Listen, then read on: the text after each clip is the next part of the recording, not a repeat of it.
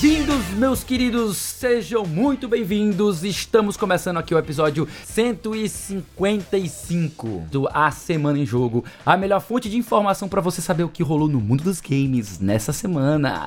Aqui quem fala com vocês é o Felipe Lins e comigo hoje sempre eu tenho o meu querido Caio Nogueira. Au! Estilo Frank Aguiar hoje. Olha aí, Frank Aguiar, eu gostei da referência. Nem todo É, mundo aqui vai pegar essa referência, todo mundo mas vai pegar, tudo bem. não. Eu não peguei, eu não pegar, peguei, desculpa, gente. Tudo bem, tudo bem. A gente entende, entende. Esse povo aí do sul aí realmente não pega mesmo, não. Sudeste, respeito, ok? É, Sudeste, Sudeste por tá certo, não. um pouco menos pior. Bahia pra baixo é tudo sul, cara. Brincadeiras à parte. Tô brincando, Eu hoje gente. tenho o maior prazer de ter conosco dois grandes nomes aqui maravilhosos. Eu tenho comigo mais uma vez, retornando aqui pra mais um episódio, o queridíssimo Gabriel Guiliano. Oi, gente. Tudo bom, meu querido? Tudo bem? Bom dia, boa tarde, boa noite. Ai, que delícia. Como é que vocês estão? Eu tenho um alerta de gatilho hoje que só tem Ah, vozeirão meu nesse podcast, Que cara. Hoje, hoje tá bonito Ho- o negócio aqui. Hoje tá bonito. e assim, chegando hoje aqui, com meio de uma, um convite assim, rápido de última hora, eu tenho meu querido Francesco Casagrande. Tudo bom, meu querido? Olá, todo mundo. Realmente foi bem de supetão, como a gente fala aqui no sul, né? foi bem de Aqui abaixo da supetão. Bahia. É, debaixo da Bahia. Mas é um prazer estar participando aqui pela primeira vez do Semana em Jogo e temos muitas notícias legais que eu tô bem empolgado de falar. Olha que delícia. O Francesco Casagrande, pra quem não conhece essa voz, ele é um dos apresentadores lá do Voxel, cara. É também um dos jornalistas que trabalha no Voxel. É um cara que é de qualidade ímpar, cara. Eu só po- podia passar assim metade do dia, metade do episódio aqui falando sobre as qualidades do Francesco e não iria acabar. Mas É. Jornalista, jornalista é quem fez faculdade de jornalismo. Olha aí. começou Ah. Olha só. tá, tá Começou? certo, perdão. Perdão aos, aos amigos Começou jornalistas. corrigindo, eu né? já Não tem gostei. problema não, Ah, tem eu problema sou não. radialista, porque eu fiz Radialista, olha só, muito mais, TV, eu olha sou só. radialista. olha- Tá explicado olha a voz, né. Olha aí. Tá escrito, tá, tá, é, tá sim. explicadíssima. Senhoras e senhores. Mas é isso, meus queridos. Fiquem ligados que hoje a gente vai ter. Phil Spencer abre o coração e revela suas opiniões sobre o Redfall. Não é só no cinema que os escritores são subvalorizados, pelo menos de acordo com um dos roteiristas de Dragon Age. A Arábia Saudita bate o martelo e define. Final Fantasy XVI está banido por lá. Kojimão da Massa assume medo de que a história de Metal Gear Solid se torne realidade. É, meus queridos, essas são as principais manchetes do programa de hoje. Mas antes da gente cair de notícia nas Cabeça. cabeças, eu tô invertindo. antes da gente cair de cabeça nas notícias, eh, vem cá, gente, vem cá. Vocês já fazem parte do nosso grupo do Telegram. Olha só, a gente tá com uma comunidade muito bem movimentada lá no Telegram, lotada de gente apaixonada por videogame e estamos com uma novidade agora em 2023 para fazer o nosso Telegram bombar ainda mais. É o seguinte, todo mês nós vamos sortear um jogo na faixa para quem indicar e trouxer a gente nova para fazer parte lá do grupo da Semana em Jogo do Telegram. É isso mesmo. Se você ajudar a gente a crescer o grupo, você vai estar concorrendo todo mês a um jogo de PC ou de console. Olha só, a gente assume o compromisso até de jogo da Nintendo. A gente vai distribuir aí, distribuir não, é sortear entre os nossos queridíssimos amigos. Se você gostou, então entra lá no t.me barra ASJ Amigos e vem cá, vem ajudar o grupo dos amigos do A Semana em Jogo a ficar ainda maior. O endereço eu vou repetir para vocês é t.me barra ASJ Amigos. O link vai estar nas anotações desse episódio também para facilitar ainda mais para vocês. E tendo feito o jabá aqui do episódio, eu começo perguntando aqui aos meus queridos hosts como foi a semana de vocês em matéria de jogos, séries, filmes, o que que vocês fizeram de bom aí?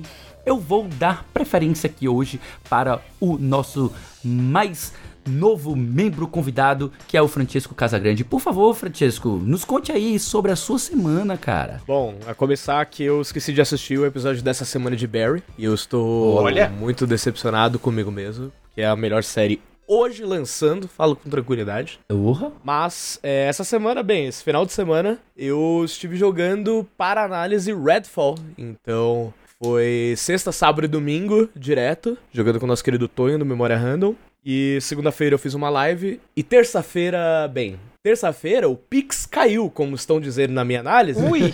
O Pix da Arcane caiu e eu estive lá no evento de lançamento do Redfall com diversos outros jornalistas, influencers. Claro, a maravilhosa assessoria da Bethesda. Delícia. Como foi a festa? Foi bacana? Vocês é, é, tiveram um, um- um ambiente lá legal e tal? Assim, conta um pouco pra gente que, e pros nossos ouvintes que não tem costume de estar nesses lugares, assim, extremamente seletos, que só a, a elite do jornalismo vai.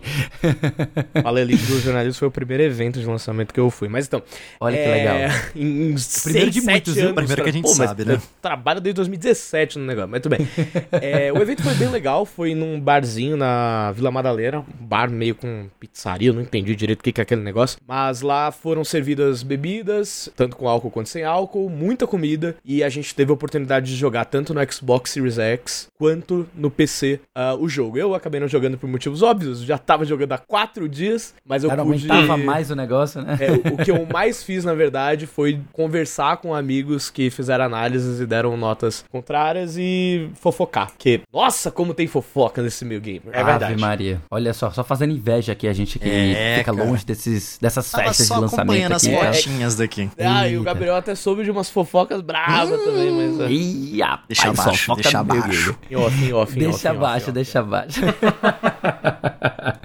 e você, meu querido Gabriel, como foi sua, sua semana aí jogando o quê, assistindo o quê? Foi muito tranquilo, né? Não foi tão. Não foi uma semana tão preenchida como foi na outra semana que eu participei aqui com vocês. Inclusive, gostaria de reiterar e agradecer, né, o convite por mais essa, essa semana em jogo. Cara, eu tô jogando só o Pixel Remaster do Final Fantasy V, né? Então, Hum. oficialmente, eu ainda, por cima, ainda estou esperando o lançamento de Zelda, que eu tô muito ansioso, né, pra poder falar sobre. Mas é isso, eu só Sim. estive jogando o, o remaster aí do, do, do Pixel Remaster Final Fantasy V. Joguei aí com o Francesco em live também, o Redfall, numa live que ele fez Quer aí. tentamos jogar, Tentamos né? jogar, Porque- né? O jogo tá quebrado, coitado, né? Mas então aqui tem aquele espacinho Nossa. gostoso no nosso coração. Que A pena. gente vai falar um pouquinho mais sobre isso no, no episódio de hoje, né? É verdade. Mas. E filmes? Filmes. Eu, acho- eu sei que você assistiu um filme massa essa nossa, semana. muito bem lembrado. Vou deixar a recomendação aqui pra que vocês assistam O Guardiões da Galáxia 3. Ah, olha Né? só. E eu achei. Já está nos meus planos. Não, é, eu achei que depois de, de ontem, assim, alguns dias, eu ia baixar ele em algumas posições, mas no momento, ele é o meu filme favorito da Marvel e eu deixo aí pra vocês é, descobrirem o porquê, né? Vão lá assistir o filme, prestigiem essa obra-prima do James Gunn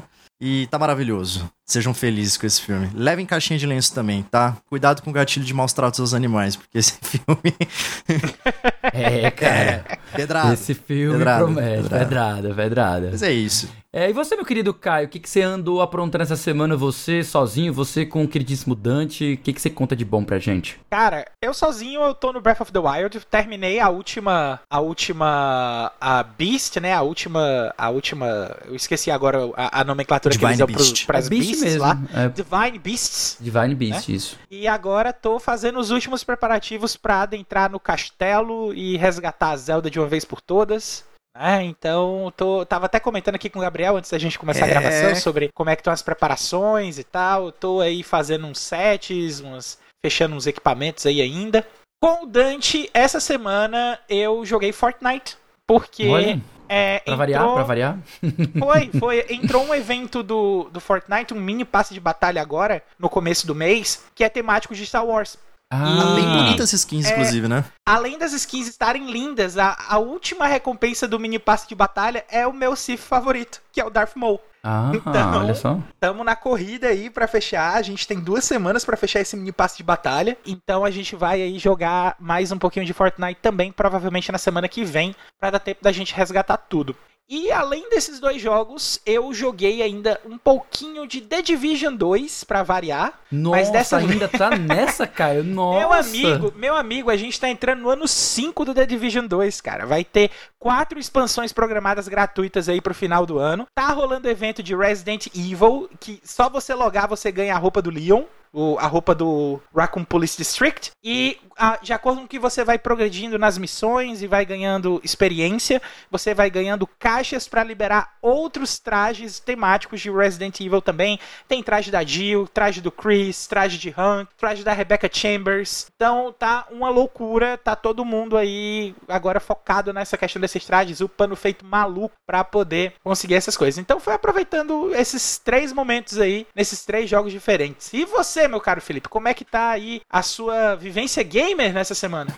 Rapaz, essa semana foi relativamente surpreendente, cheia de coisas, né? Eu terminei aquele jogo que eu tinha falado para vocês, que era o, uma espécie de Yakuza misturado com Bully é, indonésio, né? Um jogo muito interessante. Eu, uhum, eu tenho eu coisas bacanas para falar sobre ele. Eu vou, vai ter uma matéria no Povo, que eu vou escrever ainda sobre ele e convido vocês a, a lerem depois quando ela foi publicada. Eu assisti Super Mario Bros. o filme, finalmente, né? Que filme gostosinho. Eu acho que eu não comentei no, no episódio passado, porque a gente ainda não tinha assistido. Eu assisti também. Uh, assisti não, perdão. Eu joguei bastante um jogo chamado Blaster Master, né? No, no, no Nintendo Switch Online, que é um jogo lá do Nintendinho, muito interessante.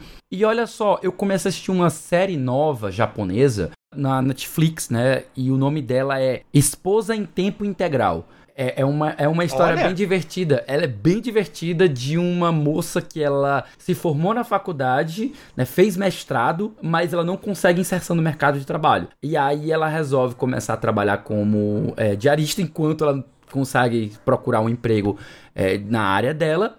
E coisas acontecem, ela precisa é, arranjar um lugar para morar porque os pais delas vão pro, pro interior. Né? E ela quer continuar na cidade de Tóquio justamente para ficar atenta a oportunidades e tudo mais. E ela faz uma proposta inusitada ao patrão dela como uma, uma diarista. Ela oferece a ele uh, um contrato de esposa em tempo integral, que ela vai atuar como esposa, né? Como como uma dona de casa, né? Que ela vai cozinhar, ela vai passar, vai fazer a, a, a, os trabalhos de casa. E em troca disso, ele dá um salário para ela e, e ela pode morar na casa dele. É uma coisa assim que, pros padrões daqui no Brasil, seria algo muito bizarro. Mas pro japonês, que é uma, uma coisa que é um nível extra. Pra quem tá vendo essa gravação, eu tô com o olho totalmente cerrado agora pra essa descrição que o Felipe deu. Cara, só vai, só vai. Foi recomendação de um grande amigo meu do grupo de Você japonês. Que ele recomendando RRR. É, é, é, tipo, é de brilhar os olhos. Aquele filme é maravilhoso, né? o André tá dizendo aqui que é comédias baseadas nos fracassos capitalistas. Perfeito, perfeito. Mas é, é sério, a série é muito boa, muito engraçado. Eu, eu assisti os quatro primeiros episódios, aí eu parei, chamei minha mulher pra assistir também. Ela começou a assistir, ela pirou. Já tá no quarto episódio também, a gente vai começar a assistir junto a partir de agora. Mas é isso, gente. Tem, tem muita coisa legal. Eu, eu, eu também comecei um projeto agora de traduzir o Yokai Watch, né? Jogar ele em japonês para pegar um pouco mais de experiência com tradução de jogos. E é isso, gente. Minha, minha semana foi atribulada sim. Mas também nós estamos atribulados hoje para nós cairmos de cabeça nas nossas notícias no nosso primeiro bloco que vem chegando aí.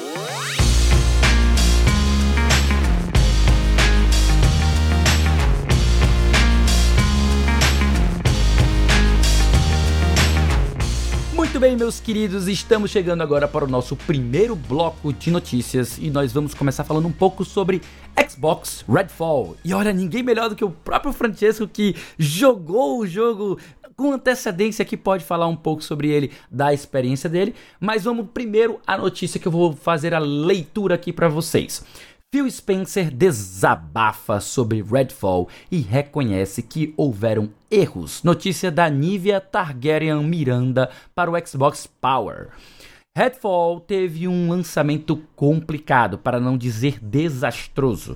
O jogo da Arkane Austin, conhecida por seu trabalho em jogos como Prey e Dishonored, foi lançado recheado de problemas, e muitos se questionaram o motivo do jogo não ter sido adiado novamente, já que o projeto claramente precisava de muito mais tempo para ficar realmente pronto. Em entrevista, Phil Spencer deixou claro que está frustrado por ter entregado Redfall da maneira como foi lançado para a comunidade Xbox. Ele também esclarece que não quiseram interferir na criatividade da Arkane e nem pretendem fazer isso com nenhum estúdio.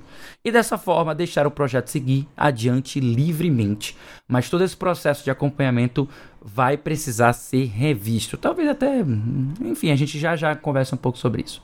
Ao fim da entrevista, Phil não parecia nada feliz com o estado do qual Redfall foi lançado, mas pelo menos toda essa catástrofe acerca do jogo pode finalmente ter chamado a atenção para intensificar um sistema de acompanhamento mais minucioso dos projetos em andamento, de forma a garantir a qualidade dos jogos que serão lançados no futuro. É, meus queridos, o, o, ambiente né, não está muito legal em relação aos jogos da Microsoft, né? Essa entrevista que eu recomendo para vocês verem, eu não lembro do veículo, eu acho que é o Kinda Funny. Salvo engano, é o Kinda Funny que o, o, o Phil Spencer fez, deu uma entrevista completa em que ele assume erros e tal. É bem legal, eu recomendo bastante para todo mundo assistir. Mas enfim, é, vamos começar aqui então com o Francesco, que pegou o jogo para jogar de cabo a rabo, já finalizou ele, já teve as suas impressões, lançou, como ele comentou antes, uma análise em vídeo lá pelo Vox. Eu recomendo todo mundo assistir, porque ele foi muito honesto, levou em consideração os problemas que ele viu e, de certa forma, ele se atentou muito mais ao design e a proposta do que ficar debatendo a questão de bugs, de, de qualidade final do produto. Mas é interessante vocês verem para ter uma perspectiva de uma pessoa que foi, de certa forma, mais justa com o jogo.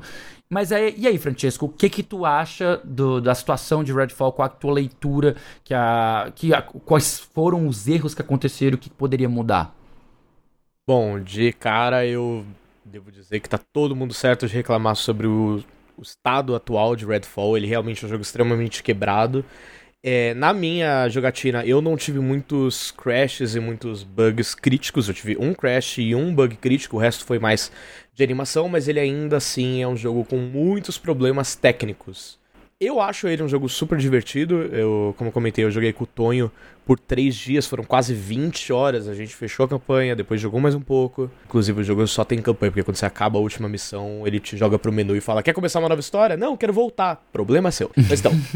Olha só. É, é, é, vergonhoso, eu falo isso na análise. Mas eu achei ele um jogo extremamente divertido. Como um jogo multiplayer, ele funciona muito bem. Tem diversas concessões que a Arkane teve que fazer do seu estilo para encaixar como jogo multiplayer. Só que uma coisa que eu concordo com o Phil Spencer é não dá pra lançar jogo assim. A gente já tá vendo há um tempo as empresas lançando jogos em estados bem ruins e faltou sim o acompanhamento da, da Microsoft com isso. O que eu diria é que a, não só a Microsoft tem que acompanhar melhor os seus jogos, mas tem que ter uma noção melhor de o, o estado que tá, quanto tempo precisa para poder lançar mesmo, porque uns dois a três meses pelo menos limpando, polindo o jogo, já seriam ótimos para desenvolvedora. E eu tenho certeza que faltou isso. Faltou ter o culhão, vou usar até a palavra culhão, de adiar mais uma vez. Assim como adiou Starfield, eu sei que dói.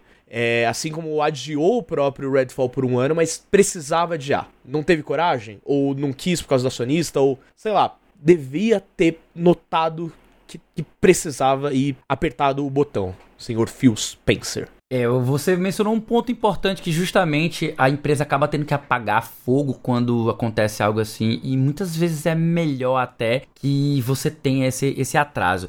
Caio é uma pessoa que trabalha com isso, né, Caio? Atendimento a cliente em jogos, né? Então ele lida muito com o público que reclama de tudo no mundo, né? De, tem, chega ticket de todo tipo de, de problema que eu tenho, eu tenho essa, essa noção. Mas o que, que você acha, Caio, que a, o que, que a Microsoft poderia ter feito de diferente, né? A, a gente, levando que eles estão com a política de não se intrometer. Mas não se intrometer tem partes boas e partes ruins, né? Ela deixa mais livre a criatividade, mas ela não pode deixar de cobrar qualidade, né? Então, o que, que você acha que faltou a Microsoft fazer que ela poderia fazer daqui para frente? Cara, eu acho que faltou tempo. Porque é, a gente vê que, pelo menos na experiência que eu tive, eu joguei ainda um pouquinho essa semana também. É, mas eu joguei só a título de curiosidade pra tirar minha curiosidade, porque tudo do jogo me remetia a Left 4 Dead, né? Inclusive até o pronunciamento da própria da própria Bethesda falando, ó, oh, nosso jogo não tem uma proposta Left 4 Dead, mas aí quando eu fui jogar, eu, meu Deus, isso é muito Left 4 Dead. E eu joguei ainda na falta de alguém para jogar junto comigo. Eu tenho certeza que se eu tivesse jogado com a equipe, eu teria sentido isso ainda mais forte. Né? Então, é, faltou clareza da Microsoft em, em termo de querer colocar explicar como é que ela quer mostrar o Redfall pro público, porque ela disse uma coisa e acabou sendo uma outra coisa totalmente diferente. Faltou tempo pra Arkane terminar de desenvolver, e mas principalmente é, faltou polimento faltou cuidado, faltou atenção ao jogo, porque ele foi lançado de uma forma que eu não sei se dava para lançar. O pessoal fala que até, no, por exemplo, nas propagandas você vê que o jogo é cheio de cutscene, muito bonito e tal, e durante a gameplay você nem tem cutscene, você tem imagens estáticas e narração, o que acaba deixando muito monótono tem alguns cuidados, alguns detalhes que a gente sabe que quem está desenvolvendo manja e que é, eles precisam atentar para que esses erros não repitam nos próximos jogos. Eu acho, inclusive, até que por causa dessa decisão e desse formato do lançamento, o, a responsabilidade do, do próximo jogo, do Star, Star Starfall, é, né? Starfield. Starfield. Starfield. Eu acho, inclusive, até que a responsabilidade do Starfield agora, por causa do lançamento do, do Redfall desse jeito, é, agora ele tá com ainda mais responsabilidade, porque a gente sabe que os títulos exclusivos, assim, do Xbox é, tem tem capengado um pouquinho nesse quesito e eles precisam render para fazer com que o pessoal entenda a exclusividade do Xbox. Então, vamos trabalhar, Microsoft. Abre o olho.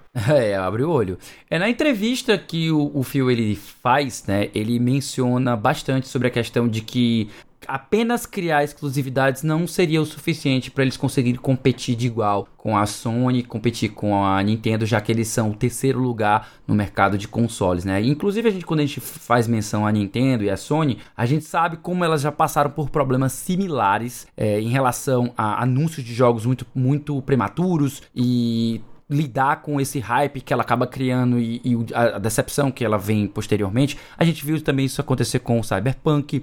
É, Gabriel, você que é uma pessoa que, que sempre também acompanha isso, qual a tua visão que tu tem sobre isso?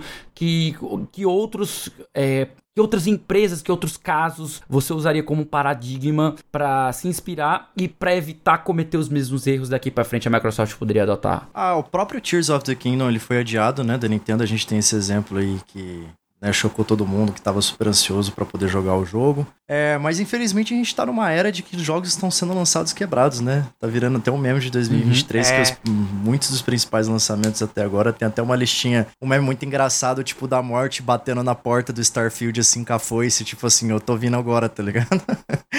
Aquele famoso é. patch day one com 80 GB de atualização. É interessante ter isso, mas é, eu Fiz até uma brincadeira esses dias de que o jogo que foi lançado menos quebrado esse ano, até o momento, Hi-Fi Rush e Resident Evil 4 Remake, são os que estão competindo aí como jogo do ano para mim, porque foram praticamente lançados aí sem problemas, né? Mas. É. Não tem como, cara. Se eu for dar alguns outros exemplos, a gente vai sempre pender pro, pros adiamentos, né? E também de não vender propostas é, com base no hype. A gente sabe que a gente a Arkane é um dos maiores estúdios de Immersive Simulator que estava trazendo um jogo que não é tão, tão Immersive Simulator. É, são campos um pouco novos para ela nessa questão do multiplayer também. Então, eu acho que estava errado desde o começo, a partir do momento que a gente não olhou, vamos trabalhar isso aqui com um pouco experimental, ver o que, que a Arkane está propondo com isso. E, assim, Achei a fala do Phil Spencer maravilhosa, da, dessa questão de liberdade criativa. Eu acho que tem que continuar nessa linha de raciocínio. Mas não culpar Kane como um problema pós-compra, né? A gente estava comentando disso agora há pouco. Não faz sentido a gente trazer esse hate para cima da, da Arkane também, principalmente com, com relação à Microsoft, porque não é culpa da Microsoft, não é, não é culpa de desse, desse relacionamento entre eles. Eu acho que é uma fase experimental e eu acho que esse jogo tem muito potencial ainda. Só se a gente esperar mais uns seis meses, mais ou menos. E esse jogo vai estar tá lindo, liso, vai estar tá rodando no 60 FPS, que é a próxima meta aí. Já teve. É, o Phil Spencer falou na entrevista lá que a meta dele é falou. colocar o é, jogo em 60 FPS, né? Também, né? É, vamos ver, né? Se, é. a gente, se a gente já teve uma meta, atualização meta, da né? Nvidia recentemente também com um aprimoramento do DLSS para o jogo. Parece que corrigiu um pouquinho dos problemas dos quadros, não 100%. É, eu joguei no Xbox Series, e, Series S, né, que é a versão mais inferior do console da última geração, e não tive problemas também com bugs na parte visual, apesar do travamento em 30 FPS. E, mas assim, são problemas técnicos aí porque esse jogo é muito divertido, gente. Vale a pena jogar e eu acho que é bem um over um, um em cima do jogo. É, uma coisa eu tenho certeza é que, baseados em outros exemplos que a gente vai ter aí na indústria, a empresa ela precisa se orientar para que ela mantenha não uma, um ambiente de trabalho sob controle e amordaçado, mas um ambiente de trabalho fiscalizado de uma maneira supervisionada. Não vou nem falar fiscalizado, mas supervisionado. Acho que a, que a Microsoft tem que adotar uma postura de ter representantes próximo para que eles possam estar tá, é, estabelecendo metas mais realistas, né, de, de, de milestones que o desenvolvimento vai atingindo. E a Microsoft tem condições de fazer isso. O Phil Spencer ele tem condições de fazer isso. Ele, inclusive ele vai rever esse, esse material dele, porque enfim as empresas elas precisam estar é, cuidando não só da, do jogo, mas também dos funcionários, né? Então não adianta você ficar só cuidando do jogo e esquecer que também são pessoas que estão fazendo aquilo ali e elas às vezes têm demandas que precisam ser atendidas, é, às vezes até de desejos. Não, eu, eu, é meu desejo que esse jogo seja adiado porque eu não quero, não quero ser responsável por entregar um produto ruim. Então, e às vezes a falta de ouvir essas pessoas causa problemas com a nossa próxima notícia que fala sobre ex-designer de narrativa de Dragon Age sente que a BioWare começou a desvalorizar os seus roteiristas. Notícia do Ivan Nicolai Barcou Castilho para o PSX Brasil. Vou fazer a leitura aqui para vocês para a gente trazer o tema e daqui a pouco a gente volta aos comentários. A Writers Guild of America, que é o, a, a guilda de escritores de roteiristas dos Estados Unidos, está em greve, algo que terá um efeito profundo na mídia nos próximos meses e anos, incluindo os videogames. Em solidariedade, muitos escritores da indústria ofereceram apoio e compartilharam suas próprias experiências. David Gaida, ou Gaida, não sei exatamente como pronuncia, é um escritor que trabalhou na BioWare por quase duas décadas. Ele é mais conhecido como o escritor principal e designer de narrativa da série Dragon Age. Agora chefe de seu próprio estúdio, que é o Summerfall Studios, o Gay the Guide acrescentou sua própria voz à discussão, descrevendo a maneira como a BioWare, famosa pela qualidade das suas narrativas, passou a ver seus próprios escritores como um fardo. Olha que loucura. Gaida diz que muitas pessoas acreditam que qualquer um pode ser roteirista, abrindo aspas porque ele falou, como se a escrita do jogo não exigisse nenhuma habilidade real que exigisse desenvolvimento. Né? Ele adiciona aqui, abre aspas novamente, até a BioWare, que construiu seu sucesso com base na reputação de boas histórias e personagens, lentamente passou de uma empresa que valorizava abertamente seus escritores para uma em que éramos silenciosamente ressentidos, com uma confiança na narrativa cara vista como um albatroz que impedia a empresa de avançar. Isso é uma notícia que cai como uma, uma bomba né, para a BioWare, porque justamente como o Gaider falou, ela criou a sua reputação em cima de bons roteiros, bons personagens, diálogos interessantes, múltiplas opções e tudo mais para quem não conheceu os jogos clássicos da BioWare. E realmente você nota essa queda de qualidade nos jogos mais recentes. É, é, eu vou começar aqui com. fazendo uma inversão aqui, começar pelo Caio. Caio, qual a tua visão que tu vê em, em relação a essa situação, especialmente pegando do ponto de vista dos funcionários, especialmente dos roteiristas. Tu, eu sei que você é um fã antigo também da BioWare. Como é que tu se sente em relação a isso? Eu vejo como algo assim decepcionado, porém não surpreso. Porque... Aquele meme, né? é, exatamente. A, a gente tem é, brilhos aí da, da BioWare, principalmente com Mass Effect, quem jogou ali a trilogia do Shepard, né, os três primeiros jogos e tal, a gente já vê que houve um declínio grande de qualidade no final do Mass Effect 3, que uhum. teve toda aquela controvérsia do fim e a grande proposta do jogo de que todas as decisões que você tinha tomado iriam interferir no final do jogo e acaba que o final do jogo não tem isso, né? Uhum. O que você fez antes não importa, é a decisão que você vai tomar no final que, que vai influenciar. E assim, é, eu não sei dizer até que ponto isso é responsabilidade só da BioWare e até que ponto tem dedo da EA nisso. Porque é, se você parar para lembrar notícias anteriores, você vê que a EA, alguns anos atrás, ela mandava declarações tipo: jogos single player estão mortos. Né? Uhum. E, e, isso descredibiliza muito uma das questões principais de jogos single player, que é uma narrativa bem construída. Uhum. Então, a, como a EA tem a, a, a, o, o, seu braço lá dentro da BioWare, com certeza isso aí influenciou o estúdio, o desenvolvimento das histórias, dos roteiros do estúdio, exatamente para chegar no ponto aí que o David Gaider, Gaider tá eu também não sei pronunciar o nome dele, é, tá é, reclamando aí na, nas declarações dele, né? Então, é uma pena que tenha acontecido. A gente viu aí os últimos jogos da BioWare que não têm sido tão legais. O Mass Effect Andromeda foi massacrado por outras questões que vão além também do, do roteiro, né? Eu acho que mais, inclusive por questões técnicas, até mesmo por causa do roteiro, mas comparado com o roteiro dos outros Mass Effects também não é legal. O pessoal fala que Dragon Age também teve uma queda aí, um pouquinho de, de, de qualidade da narrativa. Falam que o primeiro Dragon Age é fantástico, que os outros não conseguem chegar lá no ponto. Falam bem do Dragon Age 2, mas é, não, não chega ali ao ponto auge do Dragon Age também. E eu fico na expectativa aí, como fã da BioWare, de que eles reencontrem a luz Deixem os escritores escrever e façam o Mass Effect, o próximo Mass Effect aí, uma forma mais. Não posso nem dizer jovial, mas uma forma mais narrada. Foco na narrativa, por favor. É.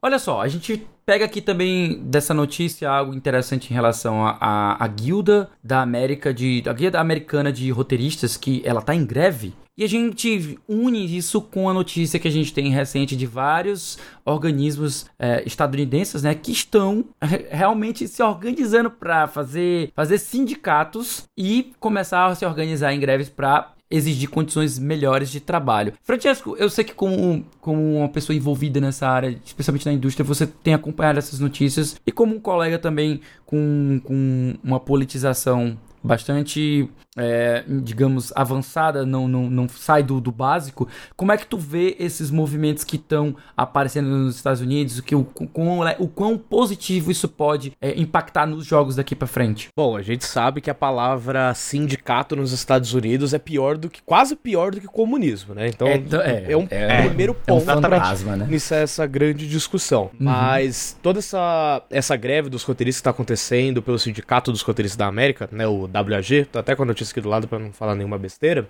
Cara, ela só mostra como todas as áreas de uma produção, de produções audiovisuais, é, produções culturais, midiáticas, elas precisam de uma reformulação, pois elas não estão mais funcionando dentro do capitalismo. Elas uhum. não estão simplesmente por quê? Porque a ideia do capitalismo é você desvalorizar o trabalho para você crescer os seus lucros. Quando a gente faz isso com objetos, é, conteúdos culturais, você está tirando muitas vezes o ponto mais importante dessas pessoas que é a liberdade, é o tempo, é, uhum. é, é a dedicação. Você está tirando a força de vontade deles. Sim. Não, não a força de vontade do trabalho, a força de vontade de estar trabalhando naquilo. Porque nós entramos na, na indústria do audiovisual, eu falo isso, como eu falei, sou radialista, entrei por sempre gostar de produzir conteúdo, de, de, de gravar vídeo e tal tem o sonho de dirigir um longa, a gente entra pelo amor que a gente tem por esses conteúdos. Quando a gente vê a exploração que a gente acaba sofrendo a, gente perde essa vontade. Então, se isso está acontecendo nos Estados Unidos, lembrando que não é a primeira greve que a gente tem recente, a gente teve a greve dos VFX, dos efeitos especiais, muito por causa da senhorita Marvel, que é lá da Disney,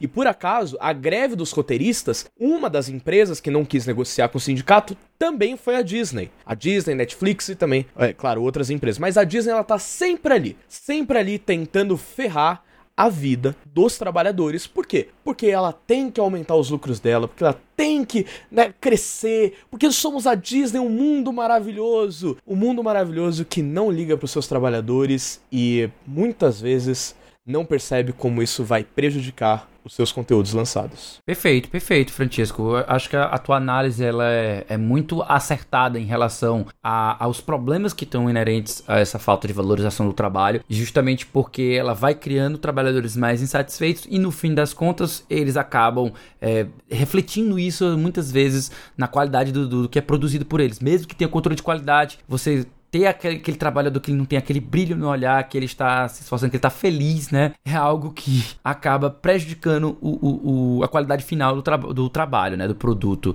É, você falou pouco sobre isso, então vou estender a pergunta também para o Gabriel, que com usar o tempo dele para falar um pouco sobre a perspectiva que ele tem. Gabriel, como tu acha que esse impacto dessas novas organizações vai é, é, modificar os jogos que nós temos hoje? É, você tem perspectivas positivas? Você acha que é alguma coisa que vai demorar muito tempo para surtir efeito? Como é que tu vê essa, levando em consideração justamente a fala do Francisco e essa essa greve que está em, em, em, andamento aí dos roteiristas, como é que você acha que isso vai impactar os jogos? É, a gente está vendo recentemente no cinema algo que eu acredito que vai demorar um pouco para a gente conseguir ver no setor né, dos videojogos como mídia interativa. E eu arrisco a dizer que o papel dos roteiristas dentro dos jogos, por se tratar de uma mídia realmente interativa, ela é um, ainda mais complexa no sentido de ter que você trabalhar com o jogador na interação com o material que você está transmitindo ali para ele, né? Então, uhum. o cinema ele demorou muito para se estabelecer como uma mídia assertiva, realmente estabelecida, né, reconhecida como arte, e os jogos estão passando por isso recentemente, né? É uma mídia recente, né, que surgiu ali na década de 70, 80, mas com os primeiros jogos um pouco mais bem desenvolvidos. Porém, é, eu acredito que está um pouco longe ainda da gente chegar dentro dessa sindicalização. Né? A gente tem essa movimentação de alguns estúdios independentes hoje que estão com muita força. Inclusive, a gente teve essa citação aí do ex-funcionário da BioWare, mas a gente também tem declarações que são um pouco prejudiciais com relação ao Ubisoft, por exemplo. A gente teve a, a matéria recente falando que, tá, que queria utilizar a inteligência artificial para roteirização de alguns diálogos com o NPC. Hum, então, sim. é, é uma mídia que flerta muito ali com essa parte do neoliberalismo econômico, ali da parte mais do neocapitalismo também, com relação a a parte de criptomoedas, ela tá sempre ali flertando com esse lado um pouco obscuro da tecnologia, né? Então, a sindicalização é realmente necessária, eu acredito, para todos os tipos. Eu não, tô falando nem de, da parte de enviesamento político neste momento. Eu tô falando da parte de reivindicação dos direitos do trabalhador mesmo. Porque você tendo um trabalhador insatisfeito, você não vai ter um bom produto, né? E só uhum. para complementar aqui, a última vez que a gente teve uma greve desse tamanho com relação aos roteiristas foi em 2007, né? Que durou Nossa. 100 dias essa greve. Então, a gente teve... A greve de 2013 não, não foi desse tamanho também, porque eu hum. lembro que a greve de 2013 afetou Breaking Bad. Ela, ela não foi, foi, tão grande. Ela não foi tão não grande. Não adesão tão grande, é, né? É, tanto que assim, 2007 ter gerado um, um arrumo de 2 milhões na economia do, do, do, áudio, do áudio televisivo ali é um, é um negócio que foi astronômico, não teve nem comparação com 2013. Mas, assim, a gente, a gente consegue ter noção aí mais ou menos do tamanho que pode ser essa mobilização, né, de como que os direitos podem ser atendidos para esses trabalhadores. E ó, gostaria até de fazer uma interrupção aqui para fazer uma recomendação, que é um livro que eu estou lendo, já falei para os meninos. Marx no Fliperama, Videogames e Luta de Classe, do Jamie Woodcock. É Passa, dele. Cara. cara, esse livro aqui é realmente muito legal, porque dá uma perspectiva muito boa de como é, é essa questão do neoliberalismo afeta negativamente o, a indústria dos videogames e como nós, Uh, tanto mídia, consumidores e até quem trabalha dentro uhum. pode enxergar é, luta de classe dentro desse, desse, dessa indústria do sistema e das obras que são produzidas. Sim. Inclusive, eu acho também que uma boa recomendação complementar ao livro do Marx no mundo do flip, no, no fliperama é Marx. Marx, é, Marx é, no fliperama. Marx, Marx no Fliperama. Fliperama. Isso, uma boa complementação a essa leitura é também você ler um pouco mais para conhecer a, a realidade do desenvolvimento. Você vai pegar, você vai ter os dois livros do Jason Schreier maravilhosos, sobre isso, né? Principalmente o, o Sangue Suai Pixels, né? Sangue Suai Pixels, exatamente. É um do, uma das grandes recomendações. E também, quem sabe, você também já emenda logo um livro que traz perspectivas diferentes para você ver como é o sistema de produção de outro país, que é o Iwata Asks, né? Que também é um, é, um, é um livro muito bom, que vai ter uma troca de bastidores também envolvendo uh, os, os, desenvolvedores lá da Nintendo para você poder fazer esse comparativo e criar uma, uma, um cenário mais completo aspecto de, de como são tratados em diferentes países e como eles podem ser, se, se, se relacionar. É algo interessante que abre muito a sua mente. Bacana. É, é, pegando aqui só o finalzinho da fala do Gabriel Kiliano, eu acho muito interessante que justamente você, você tocou no aspecto financeiro. Porque parece que as coisas só vão realmente mudar, né? Quando tem esse impacto financeiro no bolso das grandes produtoras, das grandes distribuidoras e a galera que investe nessas, nessa indústria do entretenimento para lucrar com ele, né? Então, se você não mexe no lucro, você não tem resultados que são palpáveis. Mais um motivo para que se organizem os trabalhadores para fazer greve, sindicatos para se organizar nesse sentido e conseguirem melhores condições de trabalho. Mas então, né, é, é, acredito que, inclusive, elas precisam sentir essa dor, né? Dessa dor no bolso. Mas sabe o que que não dói, gente? Esperar alguns segundinhos que a gente vai encerrando agora o primeiro bloco e já já a gente volta pro segundo bloco de notícias do A Semana em Jogo.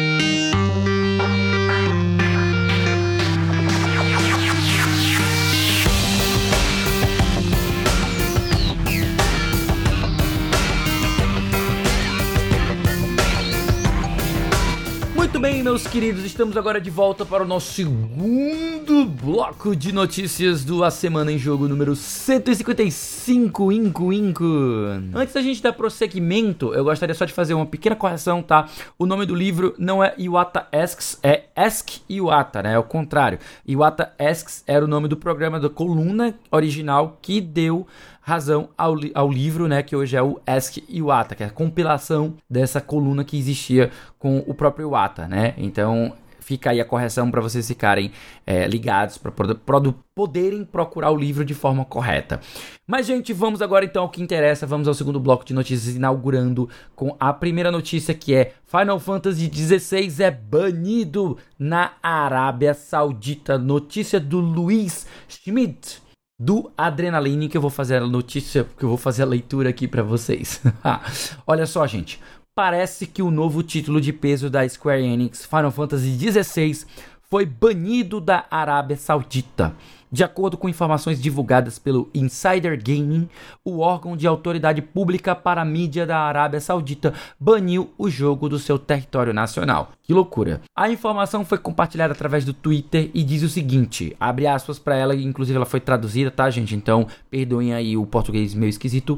Para fãs do jogo Final Fantasy XVI, gostaríamos de informar que o jogo não será lançado no país por causa da pouca vontade da publicadora em realizar as alterações necessárias. Ponto.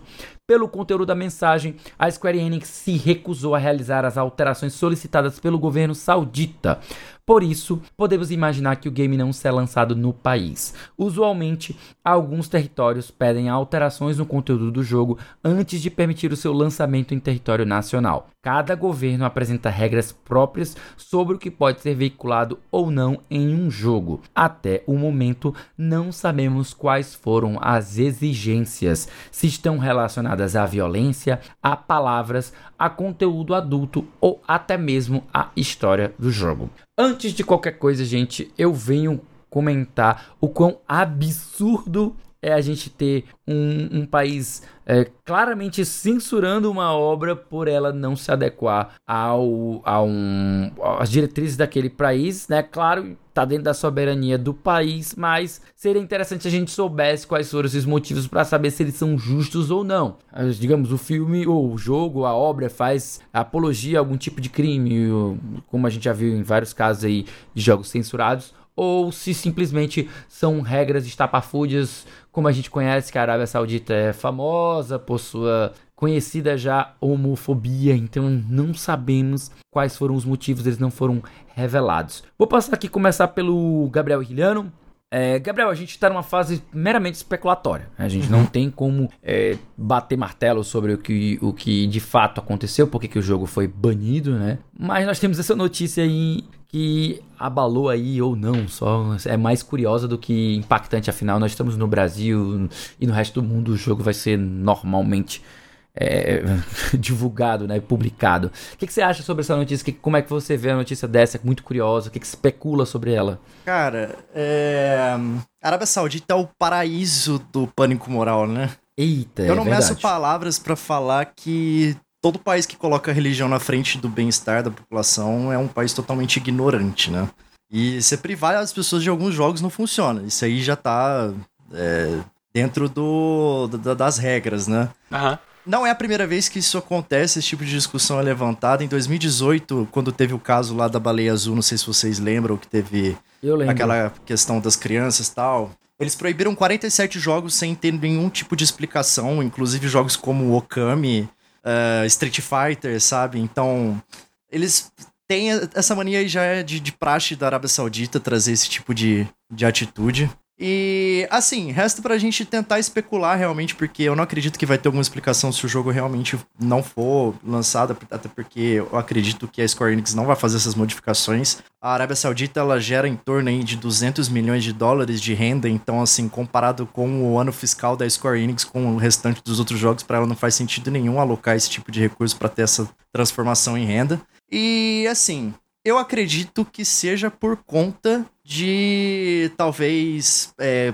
paganismo, alguma coisa relacionada com isso no jogo, até porque trata de deidades, né? O Final Fantasy sempre teve essa Uhum. coisa de, né, de trazer os summons, né, as invocações, enfim. Mas pra mim isso é de uma total ignorância, não é o tipo de coisa é, palatável tanto social quanto culturalmente.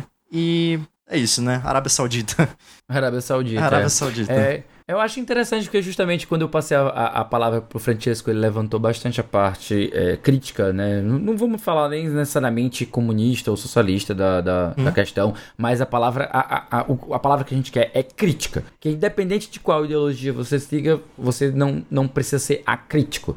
Então, você ser a favor ou contra ah, o capitalismo, você há de convir que ser crítico sobre o capitalismo é benéfico até mesmo para quem torce ou deseja que ele eh, se aperfeiçoe para continuar sendo o modelo dominante, né?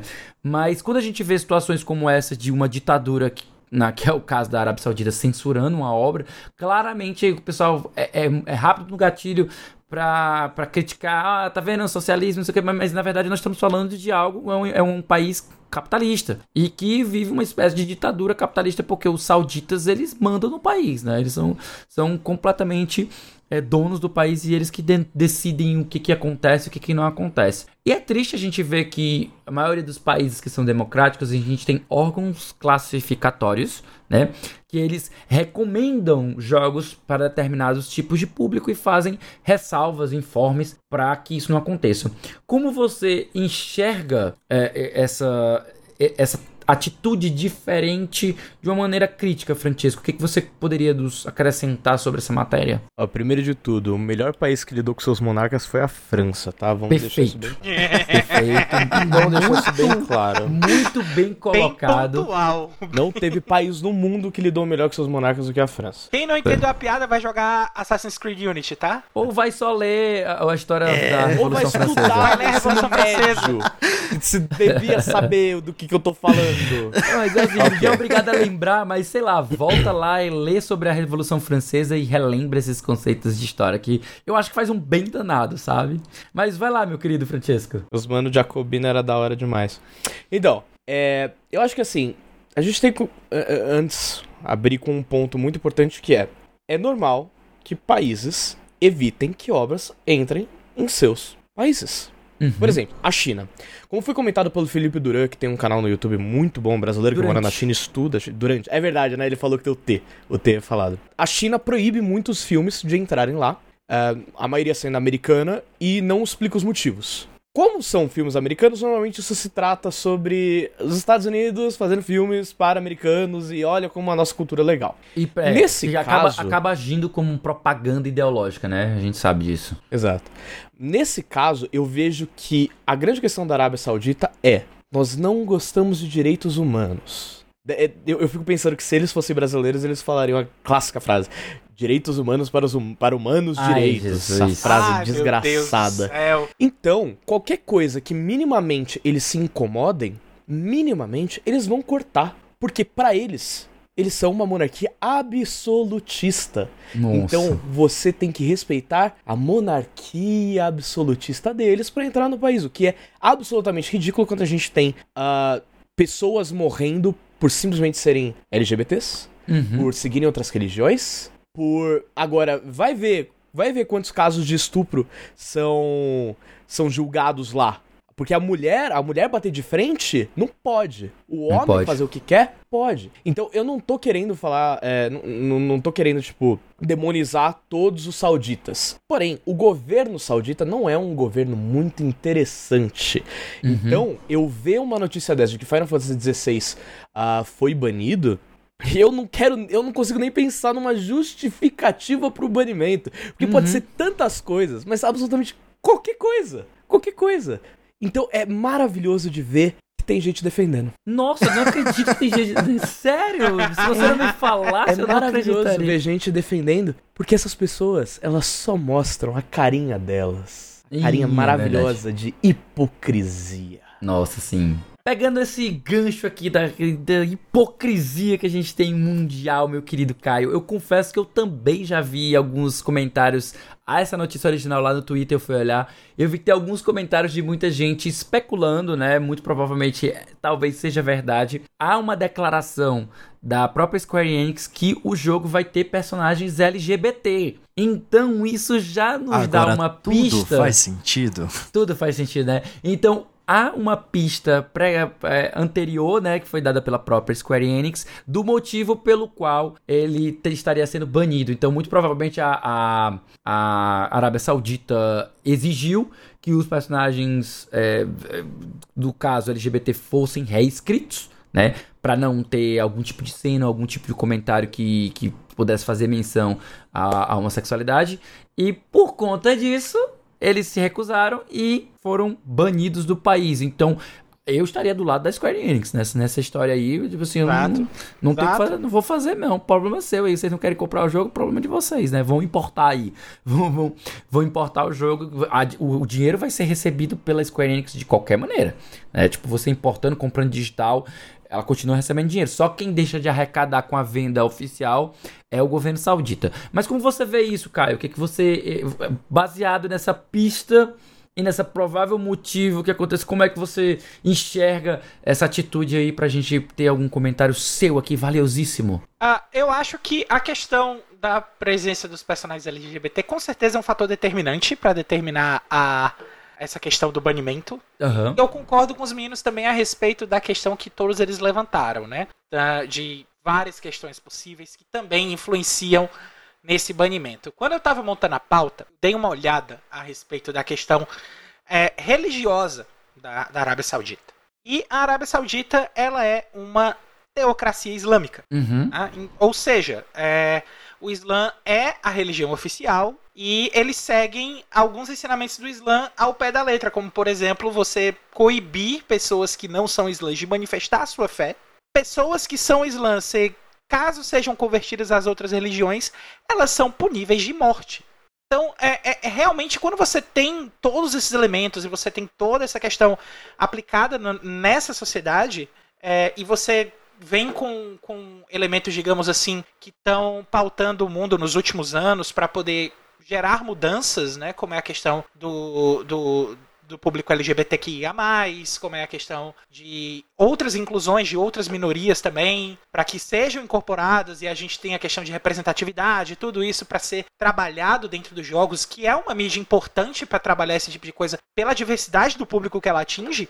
É, e a gente se defronta com países como a Arábia Saudita, que tem ainda a- a- a esses pensamentos mais retrógrados, digamos assim, em comparação com os outros países é, que, que já estão mais acostumados a lidar com esse tipo de situação, que enxergam a importância disso tudo, é realmente uma grande incógnita. Eu acho que é, a, questão, a, a questão do público LGBTQIA+, é mais uma... Foi, assim, é, é muito importante para eles, né, que, que isso fosse resolvido com essas pistas que foi dada, com, com esses comentários que foram passados pelos comentários da Square Enix e pelo comentário que a gente vê lá no Twitter também. Mas é, eu não vejo como o único fator. Eu vejo isso aí como a gota que fez o copo transbordar, mas é aquela gota que, se você botar no copo, enche o copo mais ou menos ali na metade. Nossa senhora. Entendeu? Boa Mas é, é uma pena. É uma pena que, que a gente veja isso, esse tipo de coisa acontecer. É, esperamos aí que a gente consiga evoluir enquanto, enquanto comunidade mundial, para que a gente tenha mais respeito pelo próximo, não só na questão de valor religioso, mas na questão de, de respeitar o outro como indivíduo em todas as suas particularidades, seja ela por opção sexual, por etnia, por origem, por sotaque. Eu já vi gente sendo, sendo é, sofrendo preconceito por puro e simples sotaque. Então, eu espero que, que o mundo evolua, que a sociedade evolua para que todas essas questões sejam mais inclusivas, mais passíveis de discussão, mais aceitas. Não importando o país, não importando aonde a pessoa está.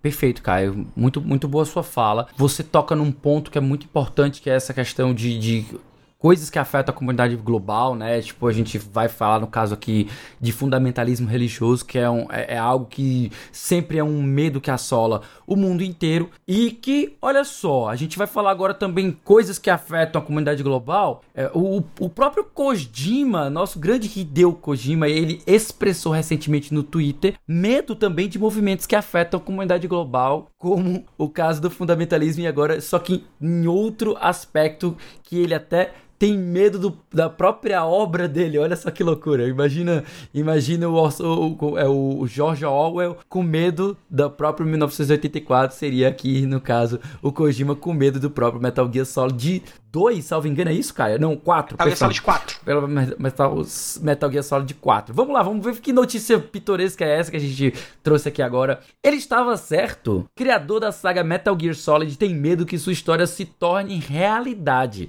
Notícias do Vini Matias para o IGN Brasil. Em mensagem postada no Twitter, Hideo Kojima, criador da série Metal Gear, ou citou Metal Gear Solid 4, título lançado exclusivamente para PlayStation 3, infelizmente. Esse jogo nunca foi portado para outro console. Que tristeza, que lástima. Mas voltando aqui para a notícia.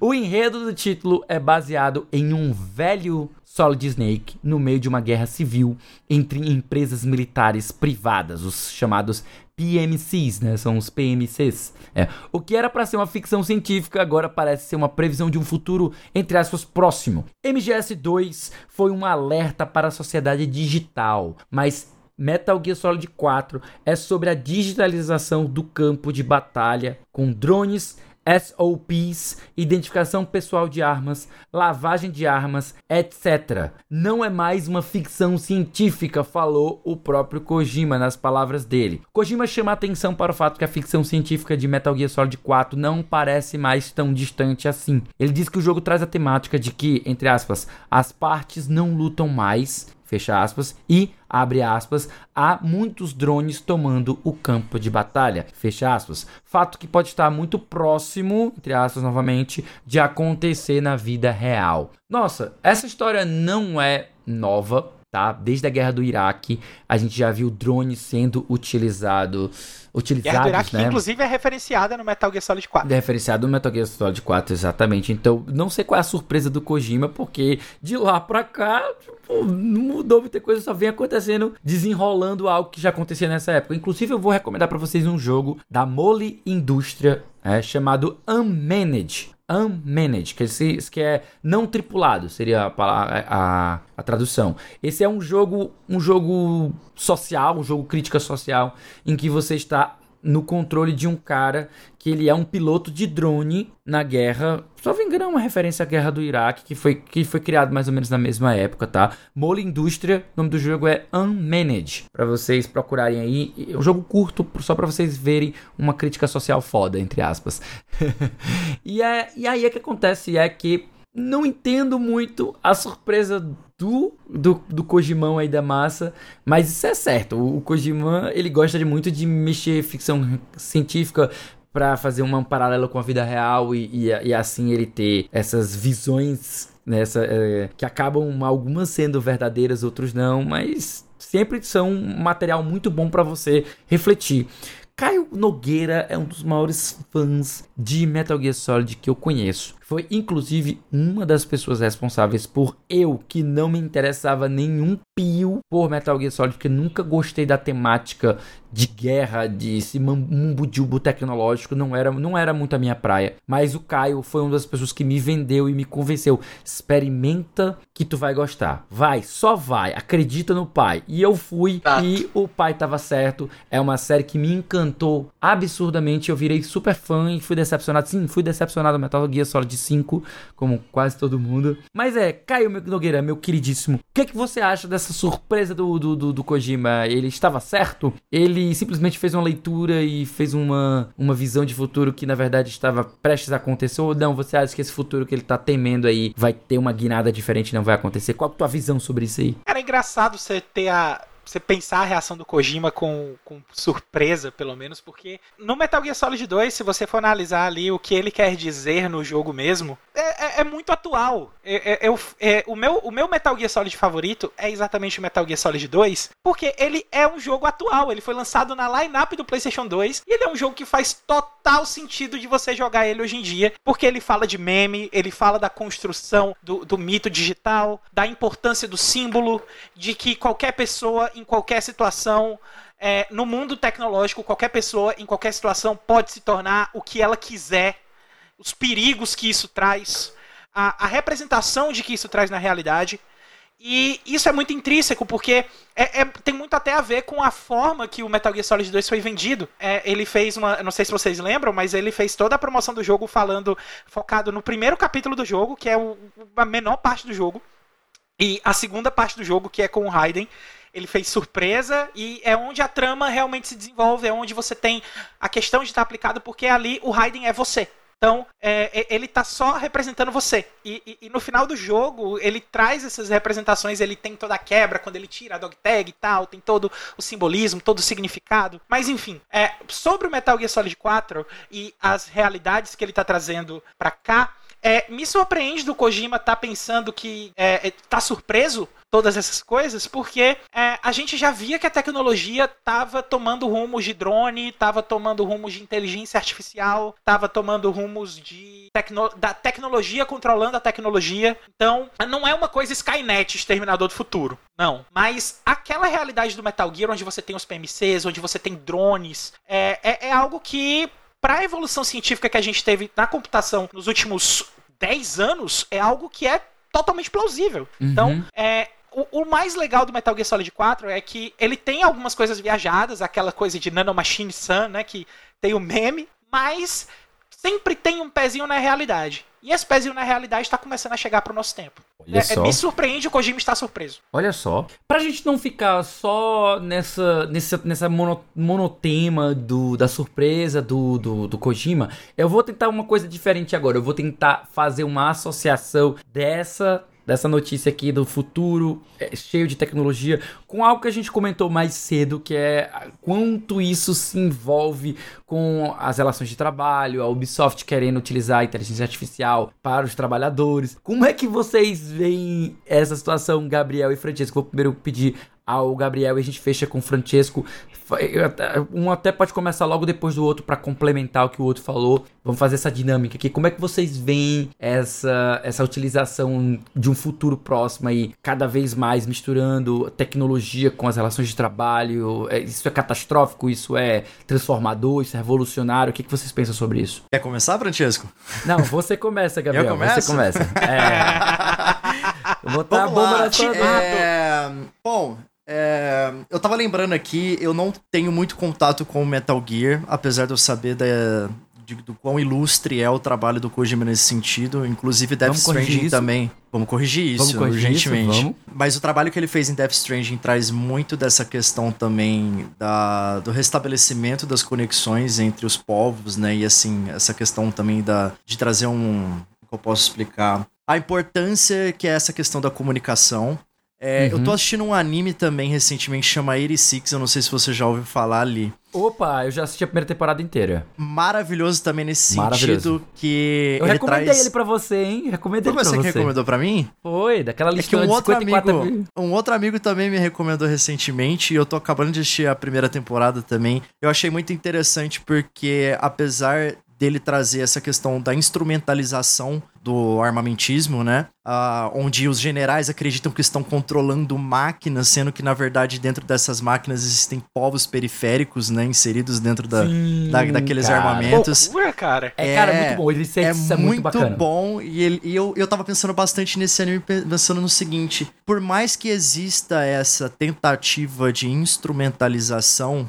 do armamentismo, sempre vai pender para um lado ponto mais fraco da sociedade que são os povos, né? Apesar é, é, essa questão da guerra, ela é um problema que não afeta a galera que tá na cadeira lá em cima. Entendeu? Existe aquele meme muito grande de que as guerras seriam muito melhores resolvidas se os presidentes entrassem dentro do ringue e trocassem soco entre eles, né? Tá. Mas não é isso que acontece, né? Eu, inclusive, apoio isso aí, viu? É, a gente sempre fala, mas a gente sabe que nunca vai acontecer isso, né? A arrogância de alguns coloca em xeque a vida de outros. Mas é isso, cara. Não existe, não existe um mundo onde guerras sejam travadas entre máquinas e que pessoas não sofram, né? E apesar desse, desse senso da tecnologia, desse esse senso que está trazendo né, o, os estados de que não, nós estamos tirando as pessoas da linha de frente, nós estamos travando guerras uhum. tecnológicas e questão de ideologias a gente sempre vai ter o, o, o, o povo, né? né o, o, cidadão comum sofrendo com, com, com, esses ataques, com essa. Porra, tem jogos um, como é, tão, é, This War of Mine que trata sobre uhum. isso, que é muito bom também. Valiant jogos antiguerras, né? Valiant Hearts, isso, exatamente. Muito bom, muito bom. É, e esse é meu comentário. O Spec Ops The Line também. Spec Ops The Line também. Eu espero que da próxima esse, vez esse é eu consiga é falar um pouco mais de Metal Gear Solid com propriedade. Fica aqui o meu comprometimento em conhecer a saga. Vai sim, vai sim.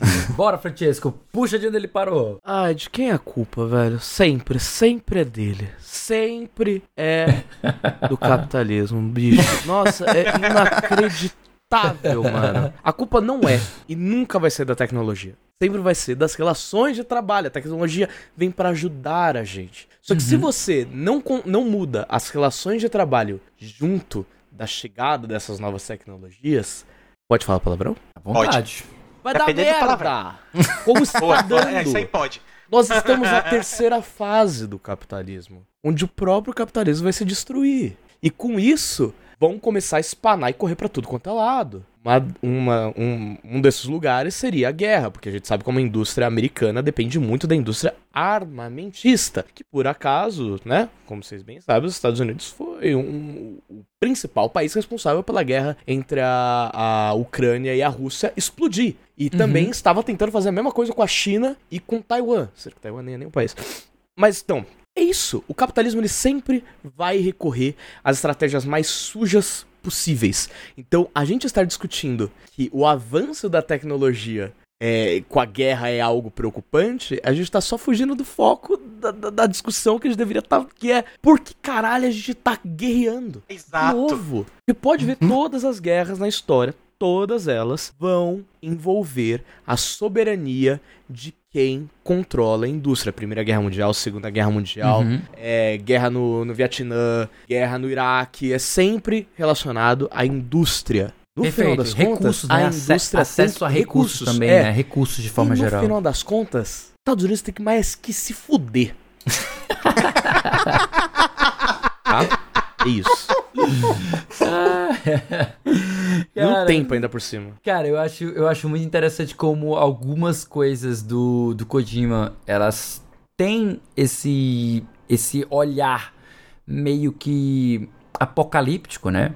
É, de, de, enxergar algumas coisas de uma maneira apocalíptica, mas ele sempre acaba encerrando suas obras com uma, com entre aspas, um final feliz ou uma, um olhar um pouco mais positivo sobre os problemas que ele mesmo é, expõe na obra, né? Então a gente vai ter isso em todos os Metal Gears é, Solid, eu não joguei o MG1 e nem o MG2 para poder falar sobre eles, mas eu joguei do 1 ao 4. O 5 eu não cheguei a terminar porque aquele jogo não termina, é ridículo. Então o que eu tenho para falar de bom é, é, é, o do 1 ao 4. E eu não joguei também Death Stranding, então não posso falar sobre Death Stranding porque desconheço, né? Não sei qual é a mensagem, não sei.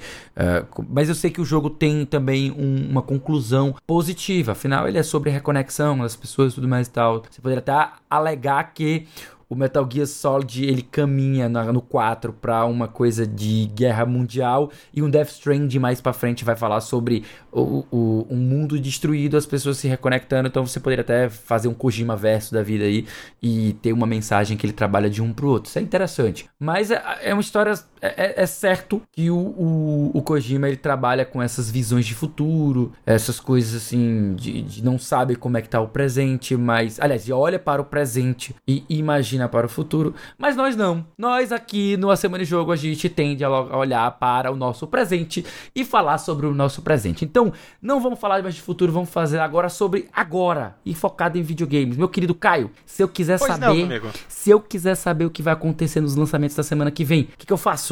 Meu amigo, aqui aí você já sabe, né? Toda semana a gente traz aqui a listinha de lançamentos dos jogos da semana. E essa semana não vai ser diferente, então se liga aí que a lista tá chegando para vocês. E joguem Metal Gear Solid 2.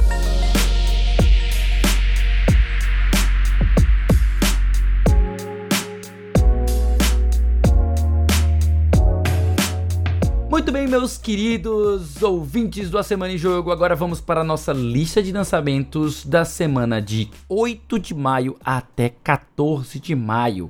Olha só, no dia 8 vem chegando por aí exclusivo de PC por enquanto, tá, gente? Por enquanto, Darkest Dungeon 2. Olha só aquele RPG survival, é, é jogo de sofrimento, de desespero, dedo no gritaria. Muito bem. E, entre aspas, já tá disponível, dedo mas em Early Access. Isso, exatamente. Ele está em Early Access e no dia 8 ele sai oficialmente do Early e tem o seu lançamento do 1.0, né? Também, logo em seguida, no dia 10 de maio, a gente vai ter o lançamento de um RPG de estratégia, por enquanto, para o iOS, que chama-se The Lord of the Rings Heroes of Middle Earth, ou em bom português, Senhor dos Anéis, Heróis da Terra-média. É, vindo aí um RPG de estratégia exclusivo para iOS. Quem é que tem iOS? Só gente rica, é, mas de qualquer maneira, tá vindo aí. No dia 11 de maio, logo no dia seguinte, vem chegando para aí um RPG de estratégia pra praticamente a porra toda, para PlayStation 5, PlayStation 4, PC, Xbox Series, Xbox One e Nintendo Switch, o jogo Fuga Melodies of Steel 2, tá? Um RPG de estratégia aí, vamos ver qual é a dele. Eu nunca tinha ouvido falar dele, mas vamos checar depois para ver o que, é que tem de legal em relação a ele. Ainda no dia 11 nós temos aí chegando um jogo de corrida que nossa, eu nunca tinha ouvido falar desse jogo, mas quem conhece Não, a série... tem três, né? É, tipo, tem três, né? Então é TT Isle of Man, Ride on the Edge 3. Eu não sabia nem que existia o 2, nenhum. Mas olha só. É, não, mas é, é cuidado, é hein? Porque tem os jogos que pulam dois. Tem é, duas séries exatamente, tem jogos que pulam dois. É verdade. Só, tem um. Deixa eu defender um pouquinho. Deixa eu defender um pouquinho. Passa a defesa. Man, ele é uma. Ele é um, uma série de jogos bem famosa de, de corrida de moto tá? Olha. De moto velocidade. Olha. Hum. Tá? E é tipo assim, é porque é, o, o nome tem esse nome de Isle of Man porque ele se passa na ilha de Man, que é uma ilha é, do, se eu não me engano, é uma ilha britânica. Hum. E é, ela é famosa exatamente pelo circuito de moto velocidade. Nossa. Então por isso que ele tem esse nome todo desse Caramba, formato. Mas é um simulador de moto velocidade e é um dos mais realistas do mercado. Então quem gosta de moto velocidade, vá no TT Isle of Man porque é prato cheio. Que loucura, gente. O Caio é muito. O Caio Caramba, surpreende Caio. a gente às vezes com as coisas. Só que passa pauta, cara. É, desculpa. Respeita. respeita.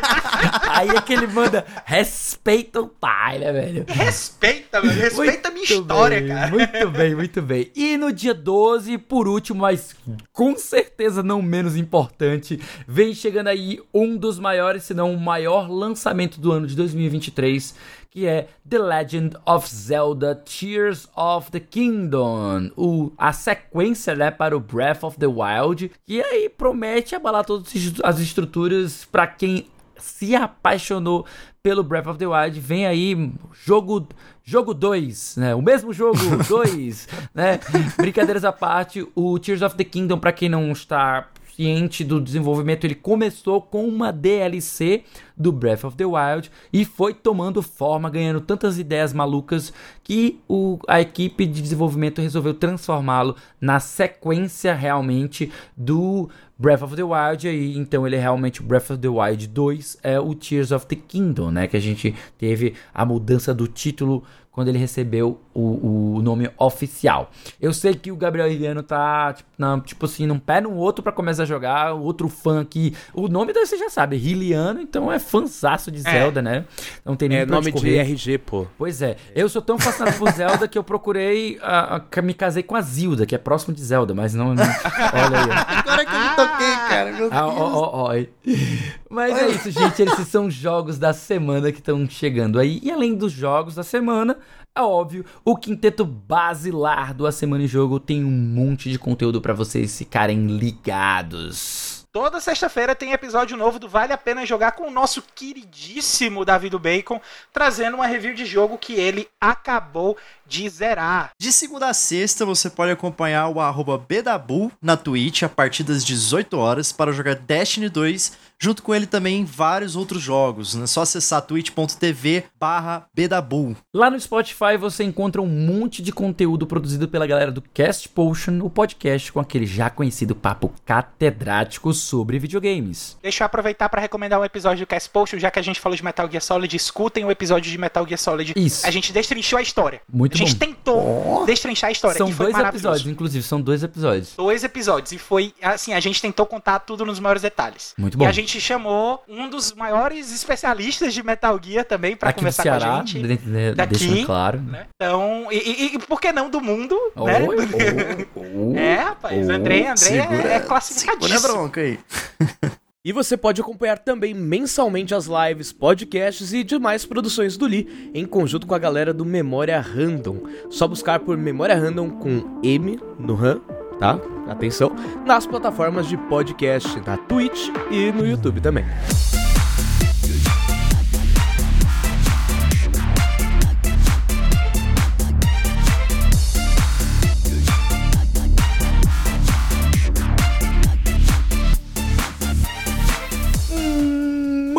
Meus queridos, esse foi o episódio 155 do A Semana em Jogo. Se você ouviu até aqui, olha, realmente do fundo do coração aqui, ó, muitíssimo obrigado. E se você gostou do episódio, assina o feed do cast e fica ligado que semana que vem tem mais. Antes de encerrar o cast, a gente deixa aqui o nosso muito obrigado também ao pessoal do Adrenaline, Xbox Power, PSX Brasil e IGN Brasil pelas notícias lidas nessa edição. E claro, lógico, eu não posso deixar de agradecer novamente a presença do Gabriel Riliano. É, Lembre-se o trabalho dele lá no GDH Game Design Hub. Vocês podem ver os textos do Gabriel que são ó, maravilhosos e acompanhar também ele comigo lá no Memória RAM na memória random, né? E também vocês podem acompanhar o trabalho do Francesco Casagrande, nosso queridíssimo convidado de hoje, no Voxel, gente. Nada mais, nada menos do que o grande Voxel. Só. Né? Só. É, então vocês valorizam muito. Vocês vão ver as, as análises dele em vídeo lá no canal no YouTube do Voxel e também vocês vão ver aí ele no Twitter dando as opiniões dele, tá aparecendo por aqui a colar. Muito bem, gente, a gente também deixa o lembrete para vocês novamente lembrar vocês, né, de participar do nosso Telegram e se unir aos melhores amigos da Semana em Jogo. O link novamente é t.me barra ASJ Amigos. Nós estamos esperando vocês por lá. E para finalizar, olha só, que tal seguir a gente nas redes sociais? Meu querido Caio. Eu tô no arroba foi o Caio no Twitter. Eu estou no arroba Gabriel Riliano, Riliano com HY no começo, no Twitter. Eu estou em arroba Francisco Simões em absolutamente qualquer rede social que você conseguir pensar, menos o Blue Sky, porque eu não recebi convite. É, meus queridos, e eu, óbvio, no seu querido host, você vai encontrar no Twitter como arroba No Instagram também, apesar de não falar muito sobre joguinhos lá, mas eu, eu falo de vez em quando. Queria agradecer por último mais uma vez ao Francesco por ter atendido essa convocação de última hora e estar aqui conosco. Que delícia é tê-lo conosco. Agradecer novamente ao Gabriel Ririano pelo seu retorno e Teremos mais, olha só. Gabriel aqui já, já, já vai se tornando, daqui a pouco já se torna de casa. Então, Já tô com a música pronta pro terceiro já já. tá- Olha só, olha só. Na terceira vez já pede música, né? Francesco também gostaria de estender também a você o convite para que volte mais vezes. Estamos sempre de casa aberta para você. E é isso, pessoal. A gente vai ficando por aqui. O meu nome é Felipe Lins, o Mago Sem Mana. Mas fica tranquilo que a gente se vê na próxima semana.